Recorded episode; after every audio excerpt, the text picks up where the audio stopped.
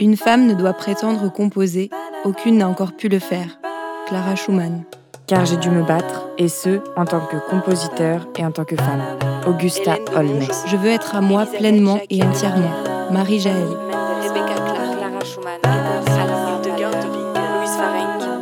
Je commence à publier.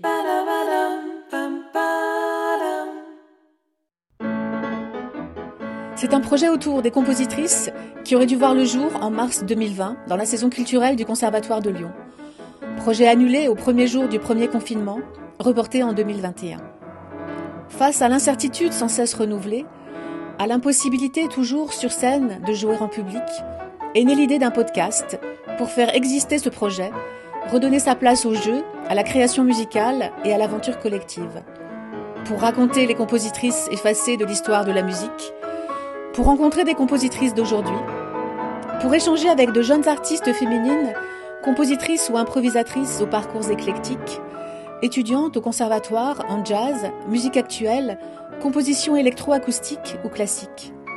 Pour questionner enfin la place des compositrices dans l'enseignement artistique.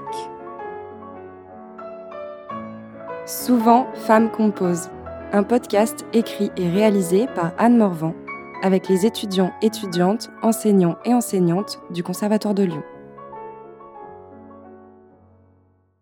Deuxième épisode de ce podcast consacré aux effacés de l'histoire de la musique, pour découvrir ou redécouvrir quelques compositrices à travers des portraits et illustrations musicales réalisés par les étudiants et étudiantes des classes de culture, chant et instruments du Conservatoire de Lyon, avec la complicité de leurs professeurs.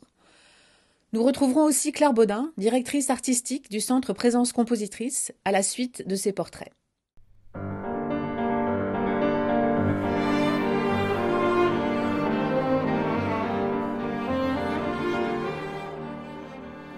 Je voudrais décrire l'état de l'âme, à la fois si angoissant, torturant et délicieux où me plonge la musique. Comme une angoisse d'aspiration vers le bonheur, une tension de tout être sensible, cordial, vers une chose qui nous sourit et se dérobe à la fois. La musique, ce langage divin traduit de toute beauté, toute vérité, toute ardeur. L'objet de nos voeux éternels prend forme. Un chef-d'œuvre d'écriture, ce quatuor avec piano fut composé par une femme du XIXe siècle, dont la vie n'a rien dans le fleuve tranquille. Mélanie Bonis naît en 1858 dans une famille bourgeoise du 4e arrondissement de Paris.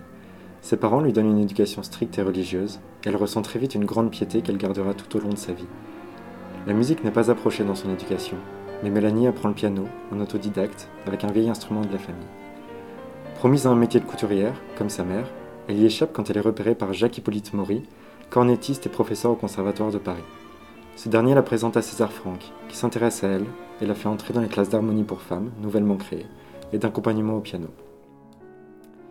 Son passage au conservatoire est remarqué, elle est dite brillante et obtient des prix d'harmonie et d'accompagnement, au même titre que ses homologues masculins.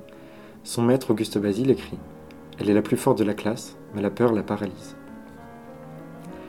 Durant ses études, Mélanie fait la connaissance d'Amédée Louis Etich, élève chanteur, mais également poète et critique musical. Il devient et restera l'unique amour de sa vie. Mais les parents de Mélanie lui refusent un mariage avec lui, n'ayant pas envie d'un artiste pour gendre. Les études musicales de Melbonis s'arrêtent donc en 1881, poussées par ses parents qui ne veulent plus qu'elle côtoie Etich alors que Mélanie prévoyait de s'inscrire au concours de Rome, pourtant fermé aux femmes.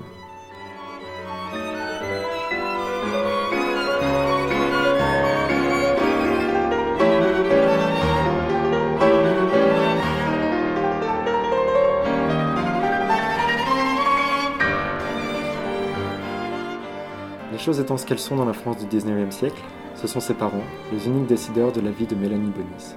Ces derniers organisent un mariage de convenance avec un certain Albert Demange, un riche entrepreneur. Mélanie a 25 ans, Albert en a 47. Il est déjà deux fois veuf et père de cinq enfants. De cette union naissent trois autres enfants, Pierre, Jeanne et Édouard. La vie d'une femme à cette époque peut changer du tout au tout. D'une jeune femme qui a des projets et une passion, à une femme au foyer qui se doit de respecter les règles de la vie maritale. À l'époque, mes parents me dirent que Albert ferait un bon mari. C'est un homme riche et considéré, auteur de sa propre réussite et qui aime la montrer. Mais il était à l'opposé de celui que j'aimais, celui avec qui je rêvais de partager une longue et belle vie passionnée, Amédée Louis Etich. Albert ne mettait jamais un pied à l'église, il était insensible à la musique et n'arrêtait pas de me dire que composer était une perte de temps. Quelle absurdité Et ma mère, la veille de mon mariage, c'est comme si elle m'avait vendue. Elle me disait Ma fille, demain, tu dormiras avec ton mari. Tu feras tout ce qu'il te demande car c'est la volonté de Dieu, mais attends-toi au pire. Ainsi le devoir d'une bonne épouse. Soumise aux dirigeants du foyer, s'engageant à respecter et servir son époux, à qui elle donnera des enfants et qu'elle élèvera dans le but premier de croire en Dieu. C'est ce que je suis aujourd'hui, mère au foyer. Ce métier auquel rien ni personne ne nous forme dans notre éducation de jeune fille, cette nouvelle vie si différente de celle dont j'ai rêvé. Malgré tout, c'est lorsqu'il me laissait seule que je passais les meilleurs moments, libérée de la présence masculine. Le piano m'appelait et les airs continuaient de chanter du fond de mes pensées. C'est ainsi que m'est venu mon premier quatuor avec piano, des nuits entières pour quelques notes, quelques rythmes. Un besoin profond de teinter ma musique de couleur d'ailleurs. Je peux passer des heures à corriger inlassablement et il m'est même arrivé d'être déçu quant au résultat. Ce quatuor, j'ai passé 5 ans. Pour m'aider dans ce travail de composition, il m'est arrivé de travailler avec Etich. L'art nous transcende quand nous travaillons ensemble, et la tentation de retrouver mon ami si cher, loin des regards et de ma nouvelle vie, était vraiment puissante. Mais je me résignais. J'étais une femme mariée, mariée à Albert, mais mariée quand même. L'adultère était inimaginable et j'aurais perdu toute considération dans la société en tant que femme mariée. Mais je succombais à la tentation. Je partis retrouver Etich à Sarcelles et nos retrouvailles me donnèrent la flamme pour la composition.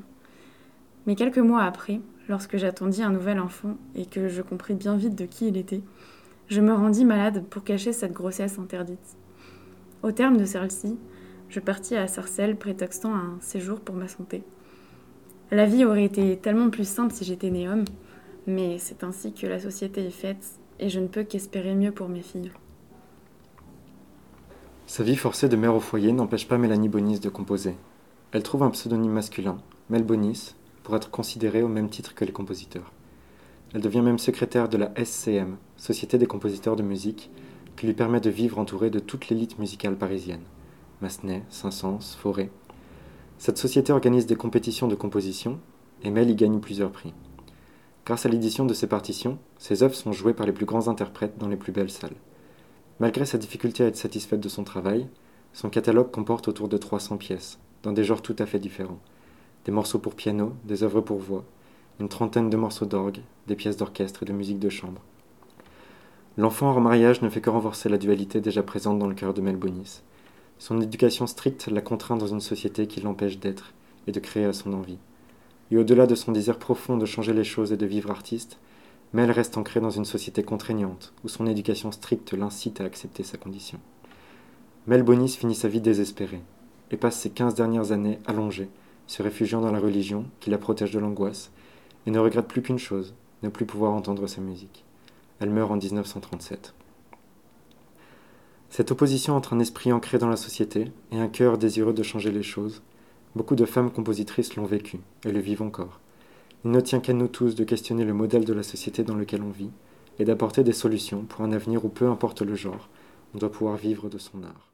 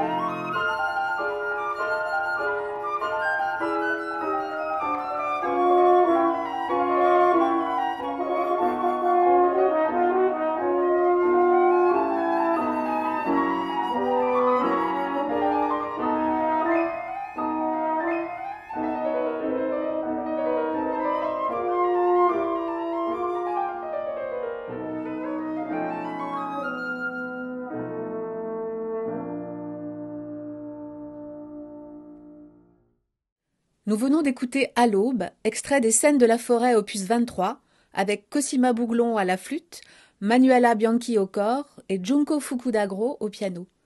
Juste avant, ce sont Camille Longinotti et Paul Buffet qui nous ont emmenés sur les traces de Mel Bonis, sur un extrait du Quatuor avec piano en si bémol majeur dans un enregistrement de 2013 du Quatuor Giardini. Enfin, la compositrice nous a aussi accompagnés en introduction de cet épisode dans un extrait de Los Ritanos à quatre mains par Aliénor Lamarca et Ariane Moulin. C'est Charles Fraisse qui prend la suite pour un portrait de Lily Boulanger et l'interprétation d'une de ses mélodies accompagnée au piano par Françoise Agnel. Si tout ceci n'était qu'un pauvre rêve. Lily Boulanger. Marie-Juliette Olga Lily Boulanger est née le 21 août 1893 et est décédée le 15 mars 1918 à l'âge de 24 ans. Lily Boulanger est issue d'une famille musicienne. Et Lily est musicienne très jeune. Elle a des facilités dans la musique, elle baigne dans le milieu avec des artistes tels que Ravel, Debussy, Enesco, Coquelin. Elle aura comme professeur Georges Caussade, qui lui enseignera l'harmonie, et Paul Vidal, qui lui enseignera la composition. Lily Boulanger est aujourd'hui assez connue et reconnue grâce à sa sœur, Nadia Boulanger, grande pédagogue, grande chef d'orchestre et compositrice, qui a consacré une partie de sa vie à la diffusion de son œuvre. Pour faire un petit point sur son caractère, c'est une jeune femme que Nadia Boulanger décrit à la fois comme espiègle, gaie, dynamique, mais aussi tourmentée, dramatique et grave. Les trois derniers adjectifs la qualifiant sont assez dépréciatifs car elle était très malade depuis ses deux ans et demi et elle a été violemment marquée par la mort précipitée de son père. Lily Boulanger aura fait une production d'environ 70 œuvres, dont 43 œuvres vocales, notamment pour chœur, soliste, opéra, nous pourrions citer le psaume 130, Faust et Hélène, Éclairer dans le ciel. Elle abordera principalement la musique vocale sur les thèmes de la mythologie, de la nature, de la nuit, de la mort, de la tristesse, de l'amour et de la foi. 1913 est une année riche pour Lily Boulanger et pour le monde de la composition en général, car c'est la première femme au monde, en 1913, qui a le premier Grand Prix de Rome de composition musicale. Elle obtiendra aussi le prix Le Pôle ainsi que le prix de la Fondation Yvonne de Guidarcy. Penchons-nous maintenant sur son cycle Clairière dans le ciel, qui est un cycle de mélodies composées en 1913 à la Villa Médici. Les textes de ces mélodies proviennent du recueil Tristesse de Francis Jam, écrit en 1905. C'est un recueil ayant été écrit après s'être converti au catholicisme. 13 poèmes ont été choisis sur les 24 de Jam. Ce cycle est assez représentatif de son œuvre, car on y retrouve notamment les thèmes de la nature, de l'absence, de l'amour inaccessible et de la religion. Les vers sont considérés comme libérés, il y a une alternance de divers procédés, cependant construits avec des textes simples, très compréhensibles, sans démesure ni artifice. Ces poèmes sont écrits dans une suite. Même s'ils ne se sont jamais rencontrés, Francis et Lily sont assez proches par leur vie, bien que non similaires sur bien des plans, mais ils s'assimilent à la personne du poème et dans la foi en la religion. Prenons le numéro 6. Si tout ceci n'est qu'un pauvre rêve, dédicacé à Tito Ricordi. Si tout ceci n'est qu'un pauvre rêve, et s'il faut que j'ajoute, dans ma vie, une fois encore, la désillusion aux désillusions, et si je dois encore, par ma sombre folie, chercher dans la douceur du vent et de la pluie les seules vaines voix qui mettent en passion. Je ne sais si je guérirai, ô oh, mon ami. Pour ce qui concerne sa musique spécifiquement, je citerai quelques fragments de la biographie de Carol Berthoud Williams. Le texte et la musique sont en adéquation, suivant les inflexions des mots, il est le reflet d'une âme tourmentée, c'est une musique étonnamment puissante dans son intériorité.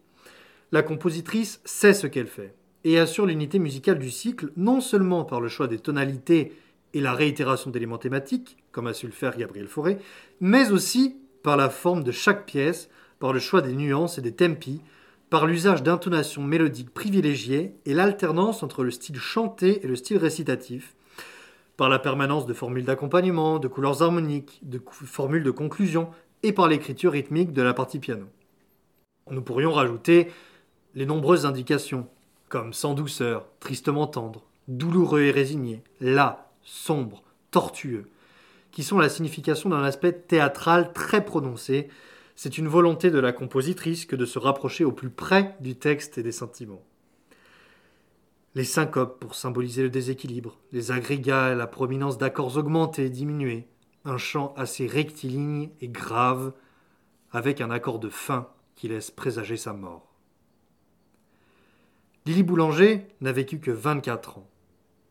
Elle a été très jeune dans la maladie, elle a baigné dans la maladie. Sa musique est le reflet de son âme et de son état d'esprit. En très peu de temps, elle a énormément composé, eu plusieurs prix de composition. C'est donc un exemple de conviction et de force malgré une vie tourmentée par la maladie.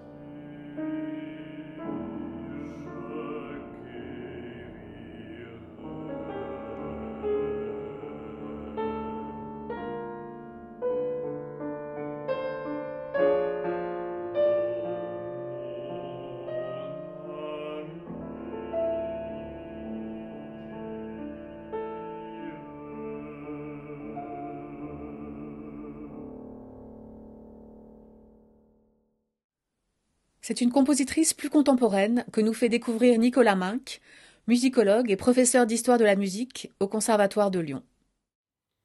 En guise d'introduction à ce portrait de compositrice, je souhaite partager avec vous un souvenir musical qui nous replonge dans des temps qui paraissent aujourd'hui immémoriaux où le spectacle vivant était déconfiné. Laissez-moi vous replanter brièvement le décor.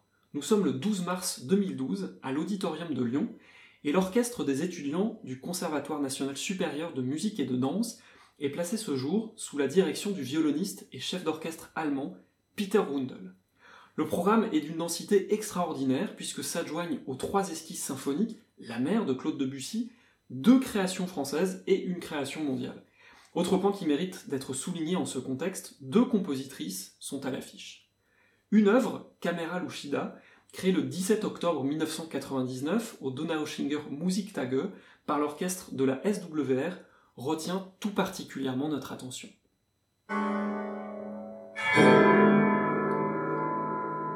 Vous entendez actuellement le début d'une section qui sert d'articulation entre la première moitié de l'œuvre et la seconde.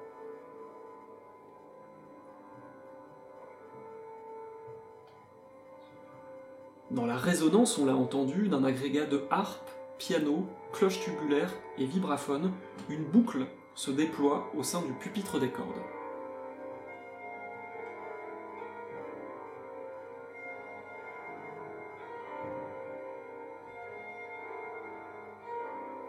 Cette ossature rythmique et harmonique, presque figée, permet le développement d'une orchestration riche et foisonnante, jouant sur des effets de rapprochement et d'éloignement.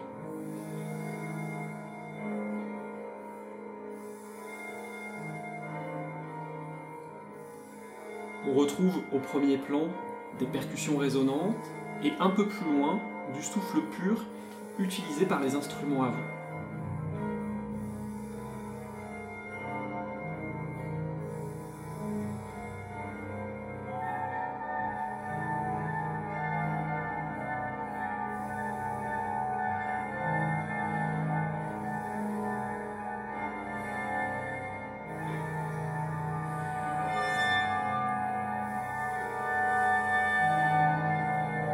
Un peu plus loin, un glissandi de corps, d'abord imperceptible, déclenche une progressive densification du matériau et un extraordinaire crescendo, aussi bien orchestral que dynamique. J'ai longtemps gardé cette section comme une empreinte mémorielle et je la dois à la compositrice japonaise Misato Mochizuki. Vous pouvez retrouver un enregistrement complet de cette pièce d'orchestre dans un double CD collectif enregistré toujours par l'orchestre de la SWR en 1999. Dans un passionnant entretien daté de 2010, la compositrice revient sur le contexte de gestation de cet opus orchestral. Voilà ce qu'elle déclare. J'ai besoin pour me mettre à composer d'un élément déclencheur, une règle personnelle qui régit l'organisation de l'œuvre. Cet élément me vient la plupart du temps d'un concept ou d'une idée extra-musicale que je vais analyser puis traduire musicalement. À l'époque de Kamera Lushida, j'étais très inspiré par l'univers de la photographie, mais aussi par quelques lectures comme La Chambre claire de Roland Barthes, où il parle de l'appareil précurseur de la photo, la caméra Lushida. Le photographe dispose de différents réglages qui correspondent chacun à des concepts physiques ou visuels, cadre, focal, etc. J'ai travaillé une très courte séquence qui se répète en se transformant à chaque répétition comme si on changeait à chaque reprise l'un des différents paramètres de l'appareil, le cadre, le zoom, l'ouverture, la vitesse, etc. Dans Camera Lushida écrite pour orchestre, je dessinais, entre guillemets, l'orchestre sur ma partition et je cadrais différemment chaque photo en déplaçant l'attention d'un bout à l'autre de l'orchestre grâce aux nuances, aux articulations, au timbre, au tempi. La pièce avance ainsi par succession de plans fixes présentant le même événement pris de manière différente.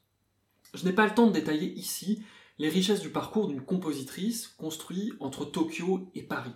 L'Université des beaux-arts et de la musique pour Tokyo, le Conservatoire national supérieur de musique et de danse et le cursus de perfectionnement de l'Institut de recherche et de coordination acoustique musique côté parisien. Toutefois, je souhaite insister sur deux choses.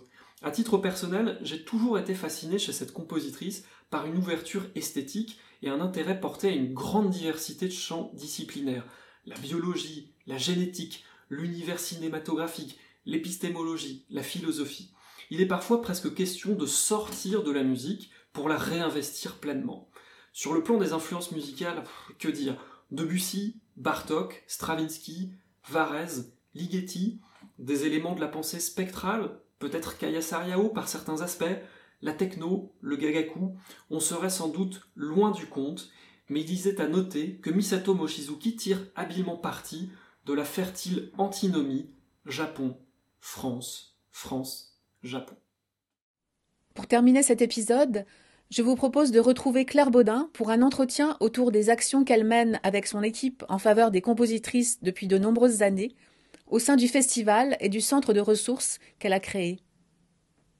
Pourquoi un festival et pourquoi un centre dédié aux compositrices? Alors déjà, le festival, effectivement, c'est une initiative qui est beaucoup plus ancienne puisque le festival est né en 2011, donc on a dix éditions derrière nous. Pourquoi un festival bah, Au départ, c'est la prise de conscience brutale et bouleversante de l'existence de milliers de compositrices et de milliers d'œuvres. Cette espèce d'urgence qui s'est imposée à moi de me dire bah, il faut faire connaître ces œuvres, leur donner des conditions d'exécution euh, qui soient des conditions professionnelles. Et ça, c'est une condition indispensable pour euh, savoir quelles sont les œuvres qui pourront rester ensuite dans un répertoire qui pourra euh, être joué par les musiciens et les musiciennes au même titre que des œuvres d'hommes. Et puis le centre, euh, ben, en fait, le centre, il est né de toute cette expertise qui a été menée pendant dix ans, qui est née donc en 2011 avec la création du festival, mais je dirais même qui est née avant avec la création de la compagnie Bijoux Indiscrets en 2006, puisque dès 2006, donc ça fait maintenant presque 15 ans, j'ai commencé à m'intéresser à l'existence des compositrices et à leurs œuvres. Donc cette expertise, en fait, elle m'a amenée à prendre en compte le fait que quand les musiciens, les professionnels ou les mélomanes avaient envie de programmer, de jouer ou de programmer des œuvres de compositrices, ils se posaient toujours les mêmes questions récurrentes, c'est-à-dire qui jouer, quoi jouer, où et comment chercher. Donc euh, qui, quoi, où, comment. C'est finalement ces quatre petites euh, questions qui m'ont amené à avoir envie de créer ce centre de ressources et de promotion et à l'intérieur du centre de ressources et de promotion de mettre à disposition la base de données demandée à Clara qui a pour objectif principal justement de faciliter l'accès aux œuvres, parce que Si les compositrices sont invisibles, évidemment, il y a des raisons sexistes à ça, et ça, on va pas refaire l'histoire de notre société patriarcale, mais il y a aussi de véritables freins qui sont entre autres l'accès justement euh, aux œuvres. Et demander à Clara entend faciliter l'accès aux œuvres.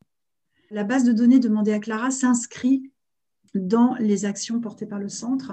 C'est-à-dire qu'on n'a pas voulu faire une base de données déconnectée des actions euh, du centre. On ne voulait pas créer en quelque sorte une bibliothèque morte dans laquelle euh, on viendrait ou on ne viendrait pas. On veut vraiment la rendre vivante et c'est aussi les actions en général portées par le centre, comme de l'édition de catalogue, du MAG, des outils pédagogiques, des listes conseils. C'est tout ça qui ramène en fait à la base de données. Ça me semble vraiment très très important pour que ça ne soit pas simplement bah, une espèce de bibliothèque euh, qui attend le bon vouloir des, internautes et des personnes en général. Qu'est-ce que tu réponds quand on te dit est-ce que vraiment il y a besoin d'un festival dédié ou, d'événements plus largement dédiés aux compositrices? Pourquoi en fait ça ne peut pas se faire tout seul sans qu'il y ait une action spécifique? Bah Déjà, je lève les yeux au ciel. Quand on pose cette question, mais effectivement on la pose parfois, c'est qu'on n'a aucune idée de toutes ces initiatives qui ont essayé euh, de voir le jour dans les siècles précédents et dans les décennies précédentes et qui n'ont jamais abouti sans qu'il y ait à un moment donné une espèce d'action euh, coup de force, si je puis dire. C'est-à-dire qu'en en fait, euh, les bonnes paroles, elles suffisent pas. Et on a vu, et toute l'histoire en fait dont on est issu prouve que ça, ça, ne suffit absolument pas. Il faut vraiment mettre en place des actions et qui peuvent se décliner de différentes manières. Il y a évidemment au départ une forme de militantisme, hein, ça c'est clair. Alors après, ce que je réponds aussi, parce que derrière la question, il y a souvent ça, il y a cette angoisse du ghetto, du clivage. Est-ce que c'est pas focusé sur les compositrices, c'est pas les ghettoisés C'est un terme que je trouve complètement inapproprié et très violent et, très injuste. Ce que je réponds à ça, c'est qu'en fait, bien évidemment, nous, on n'a pas du tout le désir de cliver ou de ghettoiser ces compositrices. La seule chose, c'est qu'on veut justement porter un regard qui soit le plus exhaustif possible, en sachant que c'est juste pas possible d'être exhaustif tellement le répertoire est riche, mais qu'on on fonctionne comme une espèce de laboratoire et que euh, quand on est dans un laboratoire et qu'on fait de la recherche, ben, on ne peut pas chercher sur euh, tous les sujets, il faut focaliser sur un sujet et ça va permettre justement d'extraire euh, des pépites, des œuvres vraiment valables, des œuvres très bien écrites, des œuvres que les interprètes ont plaisir à jouer des œuvres que le public a plaisir à recevoir et que ces œuvres-là, elles ont ensuite vocation à, à s'envoler, je dirais, et à être insérées dans des programmes mixtes, compositeurs-compositrices, ou des programmes 100% compositrices, parce que je ne vois pas non plus pourquoi on se priverait euh, de programmes 100% compositrices quand artistiquement et musicalement, c'est valable. En France, il faut toujours se justifier. En fait, quand on mène des actions en faveur des femmes, il faut toujours se justifier. Et je pense que tant qu'on se justifiera, bah, c'est qu'il y aura la persistance d'un problème. Et, c'est dommage. Quoi. Et est-ce que tu as constaté une évolution depuis 2006 dans l'approche euh, des musiciens, des mélomanes, des enseignants, mais aussi des médias? Oui, il y, a, une évolution qui est absolument indéniable. Alors, euh, je l'ai constaté euh, déjà dans les évolutions de programmes qui me sont faites. Euh, en tant que directrice, je reçois évidemment de multiples sollicitations d'artistes. Et ce qui est frappant, c'est que au départ, les sollicitations qui m'étaient faites émanaient d'artistes qui présentaient les femmes non pas dans leur pleine puissance créatrice, mais les femmes en tant que muses. Donc, c'était des programmes qui finalement essentiellement programmaient des œuvres d'hommes qui avaient dédié leur œuvre à des femmes ou alors euh, les programmes étaient composés d'œuvres de compositrices qui étaient toujours les mêmes. En gros, il y avait une espèce de top 5, avec évidemment Clara Schumann toujours en tête. C'est d'ailleurs pour ça qu'on a donné le, nom de Demander à Clara, puisque tout le monde cite Clara, ben, demandons à Clara, donc c'est devenu le nom de notre base de données. Et donc, euh, en 10 ans, les évolutions de programmes ont été absolument significatives. C'est-à-dire que depuis quelques années, euh, je vois arriver des programmes avec des œuvres que même parfois je ne connais pas, euh, des noms de compositrices que parfois je ne connais pas, ou en tout cas des, œuvres rares, des compositrices rares, souvent assorties de recherches musicologiques. Voilà, donc le, regard a complètement changé. Cela étant, il s'agit de jeunes artistes. C'est-à-dire que les artistes les plus médiatisés ne sont pas ceux qui s'emparent des œuvres hors sentier battu et, pas, pas du répertoire des compositrices, en tout cas pas celui des compositrices du matrimoine.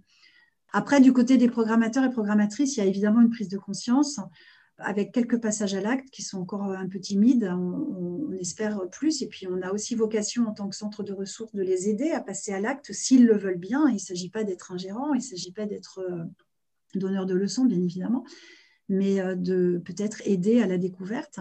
Du côté du public, euh, bah, en fait, le public, je dirais que c'est un peu comme au restaurant. Hein, euh, en fonction de la carte, bah, on consomme ce, qui, ce, qui, est proposé à la carte. Hein. Donc, si les programmateurs jouent le jeu et si les artistes jouent le jeu, bah, le public, il est tout prêt en fait à, à découvrir autre chose. Il faut parfois l'accompagner. Donc, des présentations, des contextualisations, des notes de programme, tout ça, c'est tout à fait souhaitable mais le public, euh, il prendra ce qu'on lui donnera. Et c'est une question d'éducation il faut se donner les moyens d'éduquer. Je crois que c'est valable dans beaucoup de domaines, en fait.